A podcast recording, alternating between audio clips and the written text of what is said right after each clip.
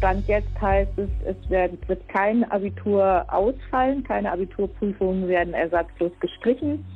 Aber es sollen äh, Prüfungen verschoben werden und das müssen die Länder jetzt regeln im Einzelnen, wie sie das machen wollen. Das Problem ist ja, die Zahlen äh, schwanken natürlich total von mal 600 an einem Sonntag, als dann das Thema Kontaktverbot kam.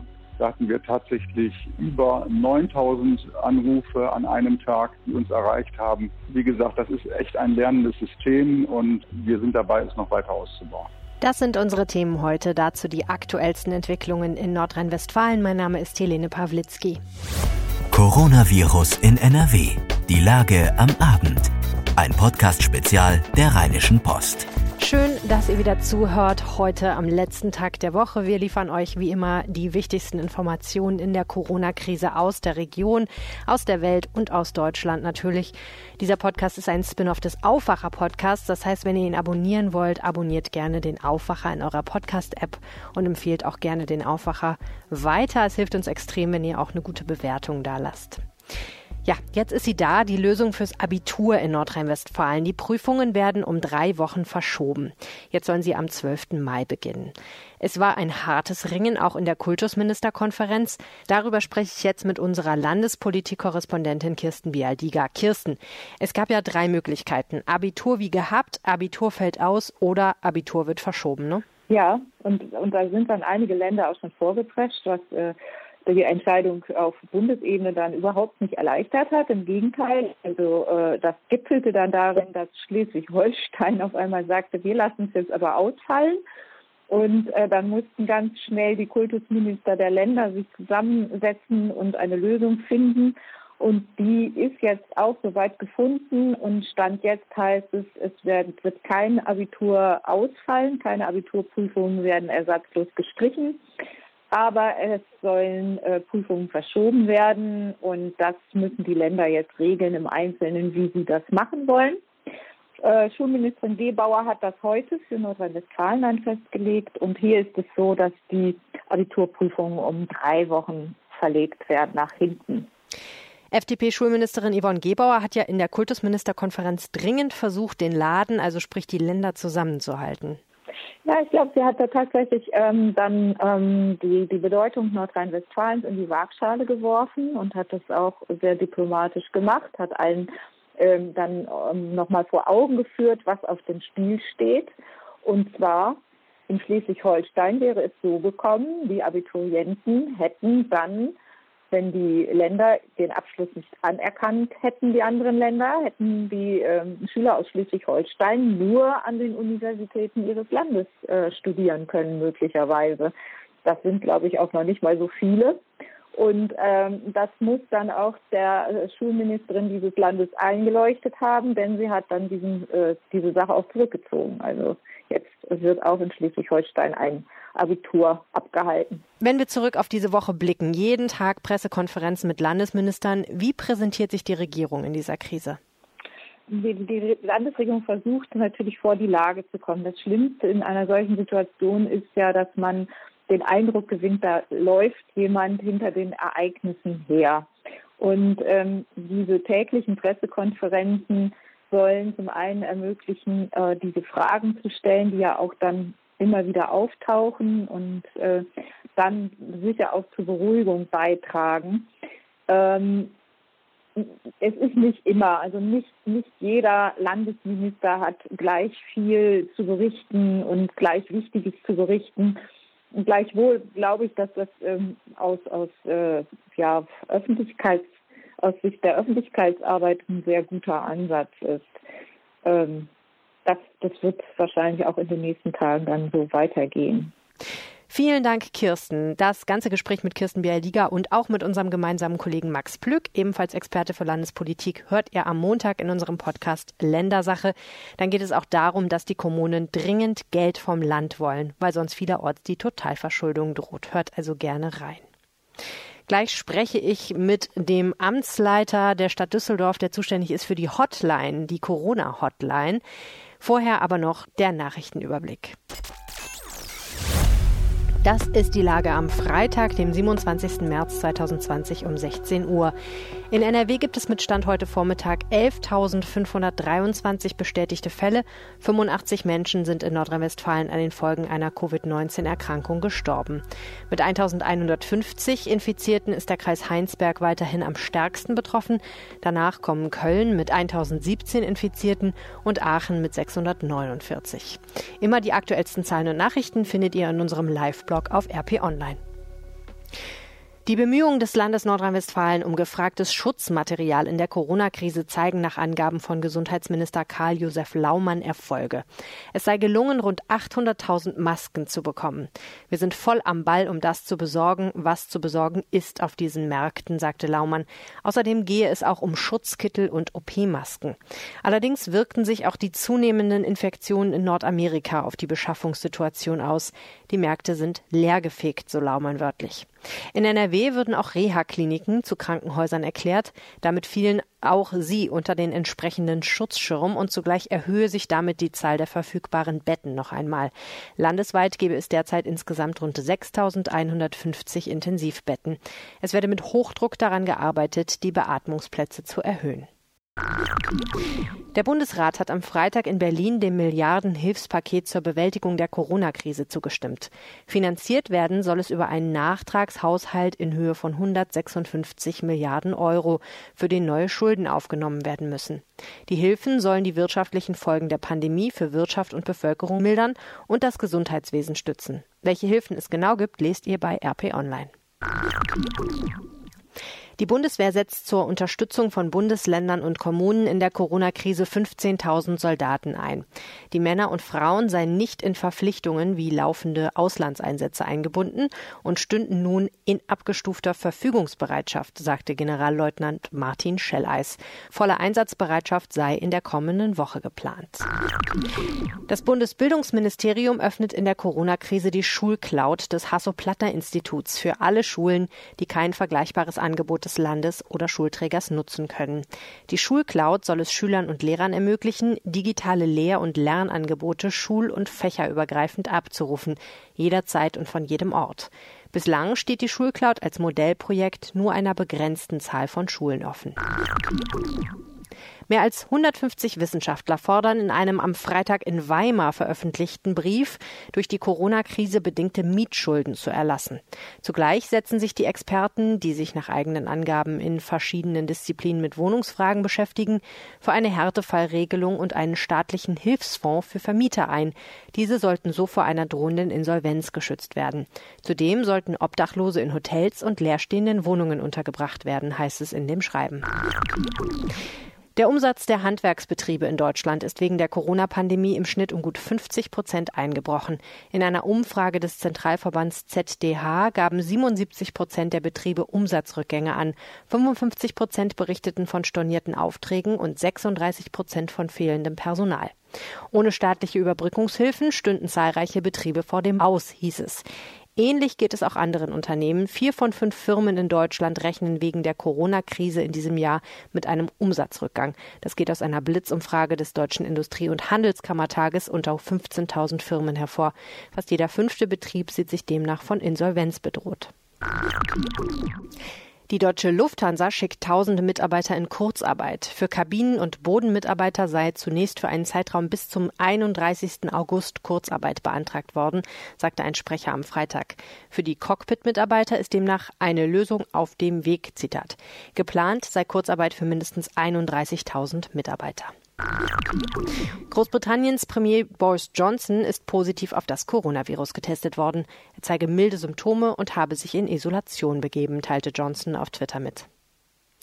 Die USA sind zu dem Land mit den weltweit meisten SARS-CoV-2-Infizierten geworden. Wie aus der laufend aktualisierten Statistik der Johns Hopkins Universität hervorgeht, wurde in den USA bis Donnerstagnachmittag Ortszeit gut 82.400 bestätigte Fälle registriert. Dicht dahinter lagen China mit fast 81.800 und Italien mit knapp 80.600.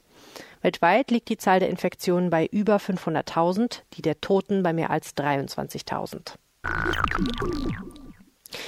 Die Kurve der Neuinfektion mit dem neuen Coronavirus scheint sich in Italien nach Aussagen des obersten Gesundheitsinstituts abzuflachen, hat allerdings noch nicht ihren Höhepunkt erreicht. Ein Vertreter des Instituts warnte eindringlich davor, dass man nun über eine Lockerung der Ausgangssperren nachdenke. Diese müssten strikt eingehalten werden. Der Europäische Gerichtshof für Menschenrechte wird wegen der Corona-Krise seine Entscheidungen und Urteile vorerst nicht mehr verkünden. Das Gericht setze seine Arbeit fort. Die Urteilsverkündung werde jedoch ausgesetzt, teilte der Gerichtshof in Straßburg am Freitag mit. Damit will das Gericht sicherstellen, dass Betroffene nicht wegen der Corona-Krise die Frist verpassen, gegen ein Urteil vorzugehen. Die Polizei in Köln meldet, dass es in den sozialen Netzwerken vereinzelte Aufrufe zum gemeinsamen Radfahren am heutigen Freitag gibt. Es ist eine Protestaktion im Rahmen der sogenannten Critical Mass. Durch eine Masse Radfahrer soll der Verkehr sichtlich behindert werden. Die Polizei Köln macht ausdrücklich darauf aufmerksam, dass derzeit in der Öffentlichkeit Ansammlungen von mehr als zwei Personen untersagt sind und ansonsten Bußgeld oder Strafverfahren drohen. Zeigen Sie Verantwortung, bleiben Sie zu Hause, gefährden Sie nicht sich, uns und andere, schrieb die Polizei bei Twitter.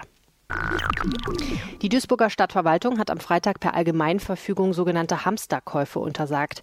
Waren dürften fortan auf Duisburger Stadtgebiet nur noch in haushaltsüblichen Mengen abgegeben werden, heißt es in einer Mitteilung der Verwaltung, die unserer Redaktion vorliegt. Außerdem macht die Stadt allen Geschäften in Duisburg, die derzeit noch geöffnet haben dürfen, nun detaillierte Vorgaben zu Hygieneregeln, zur Steuerung des Zutritts, zur Vermeidung von Warteschlangen und zur Gewährleistung eines Mindestabstands zwischen den Kunden. Details lest ihr auf RP Online. Immer mehr Labore und Forschungseinrichtungen helfen bei der Versorgung von Kliniken mit Atemschutzmasken. An der Universität Duisburg-Essen werden die dafür nötigen Bauteile mit 3D-Druckern hergestellt. Das Schild für die Maske werde aus Folien für Overhead-Projektoren geschnitten, die überall an der Uni eingesammelt werden. Je nach Druckverfahren und verwendetem Werkstoff kostet der Gesichtsschutz zwischen 2 und 9 Euro pro Stück. Die ersten Prototypen seien bereits an der Uniklinik Essen getestet und für gut befunden worden. Aktuell werde die Desinfizierbarkeit der Masken getestet. Wenn alles klappt, sollen 1000 Stück schon bald an das Uniklinikum geliefert werden. Der Deutsche Tierschutzbund ruft Bund und Länder dazu auf, im Zeichen der Corona-Krise auch Tierheime finanziell zu unterstützen. Mit einem Sofortprogramm solle den betroffenen Tierschutzvereinen, die Tierheime betreiben, schnell und unbürokratisch geholfen werden. Die Tierheime übernehmen mit der Betreuung Tiere, von Tieren kommunale Aufgaben und trügen maßgeblich dazu bei, das Staatsziel, das Staatsziel Tierschutz in Deutschland zu verfolgen, hieß es. Vielleicht bedanken sich die Vierbeiner ja bald bei uns. In Großbritannien sollen Hunde dafür trainiert werden, mit ihrem extrem ausgeprägten Geruchssinn möglicherweise Infektionen mit dem Coronavirus zu erschnüffeln. Die Wohlfahrtsorganisation Medical Detection Dogs ging für dieses Projekt eine Partnerschaft mit Wissenschaftlern ein, wie sie am Freitag mitteilte. Ergebnisse soll es in einigen Wochen geben. Die Barmer Krankenkasse warnt Patienten vor dem Kauf vermeintlicher Arzneimittel gegen Covid-19. Es gebe noch keine zugelassenen Arzneimittel zur Behandlung der neuen neuartigen Erkrankung. Schlimmstenfalls könnten im Internet beworbene Mittel sogar schädlich sein.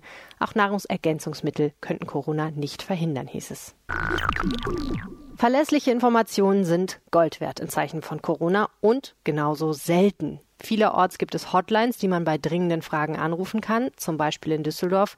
Wie arbeitet eine solche Hotline und was fragen die Leute? Fragen an Stefan Färber, den zuständigen Amtsleiter. Guten Tag, Herr Färber. Ja, schönen Tag, Frau Pawlitzki. Düsseldorf hat schon sehr früh eine eigene Hotline für Fragen und um Corona eingerichtet, ne? Genau, das ist richtig. Am 28.02. sind wir damit an den Start gegangen, waren damit, ich glaube, in Nordrhein-Westfalen die erste Kommune, die so eine spezielle Hotline aufgesetzt hat. Das ist eigentlich erstaunlich. Ende Februar war ja noch nicht mal allen so die Präsenz der Lage klar. Genau, wir haben gesagt, es muss ganz schnell kanalisiert werden. Das lief ja damals auch Zusammenhang mit dem Diagnosezentrum in der Witzelstraße. Uns war es halt total wichtig, dass wir das gut, eine gute Struktur anlegen, möglichst schnell auch die Leute zu identifizieren, die getestet werden. So eine Hotline aufzusetzen ist wahrscheinlich gar nicht so einfach, stelle ich mir vor. Nee, das war auch wirklich nicht einfach. Wir haben ja sowieso eine Informationshotline bei der Stadt Düsseldorf. Die kennen ja viele Bürgerinnen und Bürger, wo sie so die ganz normalen Auskünfte bekommen. Ja, die haben wir jetzt zunächst mal genutzt und äh, gesagt, da ist ja schon ähm, entsprechende Technik, da sind ja auch Mitarbeiter da. Wir haben dann nur sehr schnell festgestellt, dass die Anruferzahlen in diesem Rahmen nicht mehr zu bewältigen sind und haben dann praktisch jetzt nach und nach eine neue Struktur geschaffen. Die neue Hotline, die wir eingerichtet haben, die wirklich ganz gezielt sich um Fragen zum Thema Corona kümmert, Die ist jetzt auch praktisch räumlich getrennt. Wir haben das ganz bewusst jetzt auch ähm, äh, mit eigenen Kapazitäten aufgefüllt. Da sind jetzt also praktisch rund um die Uhr im Augenblick über 30 Bildschirmarbeitsplätze mit PC und Telefonanlage, wo diese vielen Anrufe auch entgegengenommen werden. Viele Fragen zu Corona lassen sich so einfach ja nicht beantworten. Es geht ganz oft um so komplexe gesundheitliche und auch juristische Fragen. Das merken wir in unserem Live-Blog ganz häufig, wo Menschen uns Fragen stellen und wir dann sagen müssen, ja, es kommt darauf an oder es ist noch nicht klar oder die Gerichte haben noch nicht entschieden. Was wollen die Anrufer denn wissen bei Ihnen und wie schaffen Sie es eigentlich, diese ganzen Fragen dann auch zu beantworten? Also ganz wichtig sind natürlich die Fragen, äh, muss ich getestet werden, alles, was mit dieser Frage zusammenhängt. Da haben wir ein System, es gibt ein Front Office und ein Back Office. Das Front Office, das sind die Kolleginnen und Kollegen, die zunächst mal überhaupt die Anrufe annehmen, die auch ein bisschen abfragen, kommen Sie aus Düsseldorf, arbeiten Sie aus Düsseldorf? Das ist ja auch ein Angebot für die Düsseldorfer Bürgerinnen und Bürger. Und dann haben wir ein Back Office. Und dieses Zusammenspiel ist total wichtig.